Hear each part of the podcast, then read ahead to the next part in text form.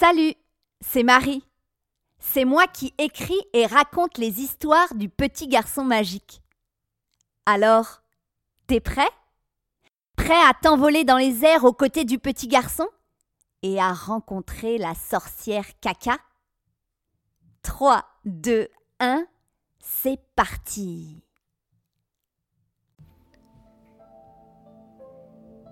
Quelque part sur la Terre, dans un pays lointain, vit un petit garçon.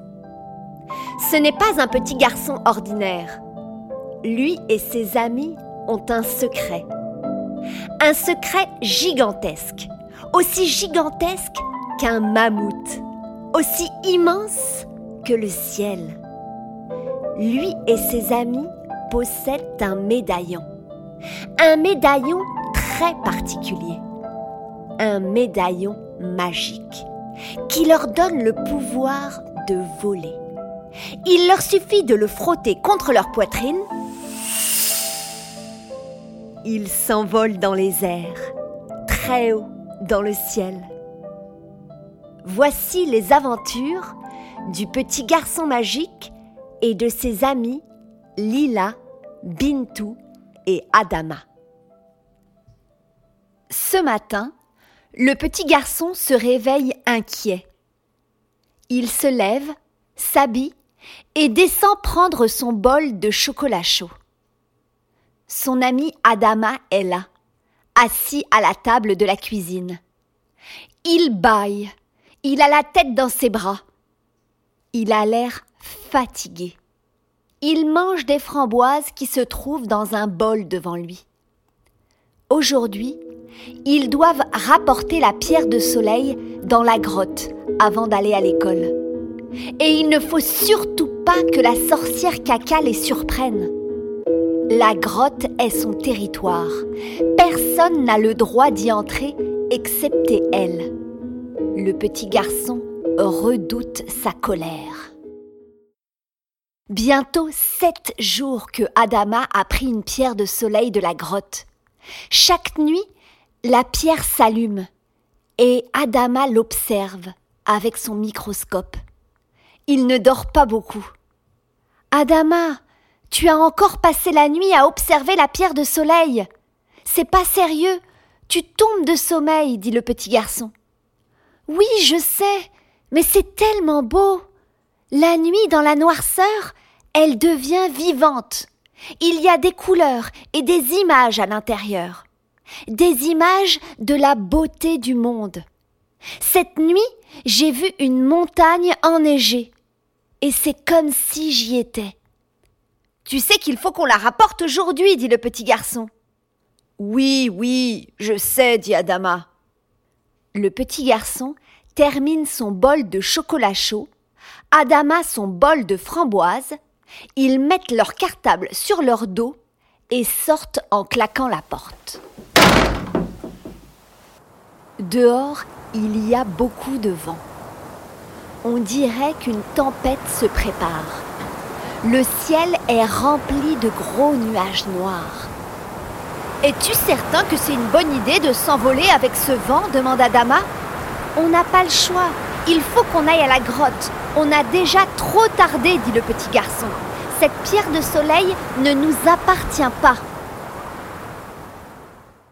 Doucement, ils sortent leur médaillon, ils le frottent contre leur poitrine, ils s'envolent dans les airs, très haut dans le ciel. Ils volent au-dessus de leur école, au-dessus de la bibliothèque, du parc, du lac. Ils sortent de la ville et bientôt il n'y a que du vert, des arbres par milliers. Ils continuent de voler toujours plus loin vers la forêt de la sorcière Caca. Arrivés au-dessus de la forêt, ils frottent leurs médaillons. Les voilà sur la terre, au milieu de la forêt. Ils marchent le long de la rivière, en direction de la grotte. Tout à coup, de grosses gouttes d'eau commencent à tomber et le vent se met à gronder dans les branches. Adama et le petit garçon se mettent à marcher de plus en plus vite en se tenant par le bras. Mais les bourrasques de vent ralentissent leur avancée. Ils arrivent de plus en plus difficilement à marcher. La tempête arrive. Ça y est, ils voient l'entrée de la grotte. Ils se mettent à courir. Les voilà à l'abri. Ils observent la pluie intense s'abattre sur la forêt. Cela fait beaucoup de bruit. Adama a peur. Ne t'inquiète pas, Adama. La tempête va vite se calmer. Allons reposer la pierre à l'intérieur et quand on sortira, je suis certain que la tempête sera terminée, dit le petit garçon. À l'intérieur de la grotte, le calme revient. Adama sort la pierre de soleil de sa poche et il la lance dans la cascade.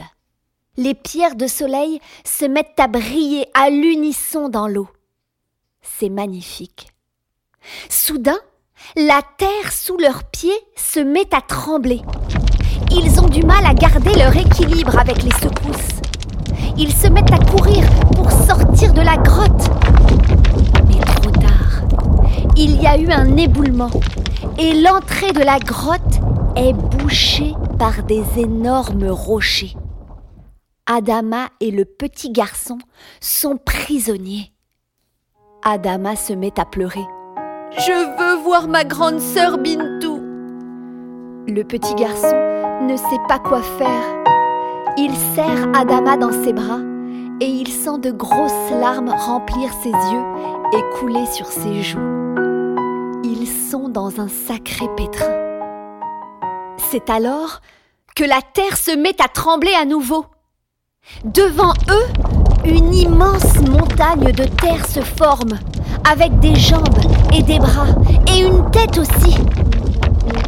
Déesse Argila apparaît. Le petit garçon la connaît. Venez avec moi, je vais vous conduire à l'extérieur. Argila ouvre ses bras et emporte le petit garçon et Adama avec elle sous terre. Ils voyagent dans les veines de la terre à une vitesse incroyable. Ils ressortent derrière l'école. La forêt est dangereuse. Vous devez faire attention. Argila, c'est vrai que les pierres de soleil peuvent faire pousser la vie là où tout est détruit? Oui, Adama. J'aimerais beaucoup venir avec toi. La pierre de soleil m'a montré toutes sortes d'endroits désertiques. Le moment venu, nous irons tous ensemble. Je te promets.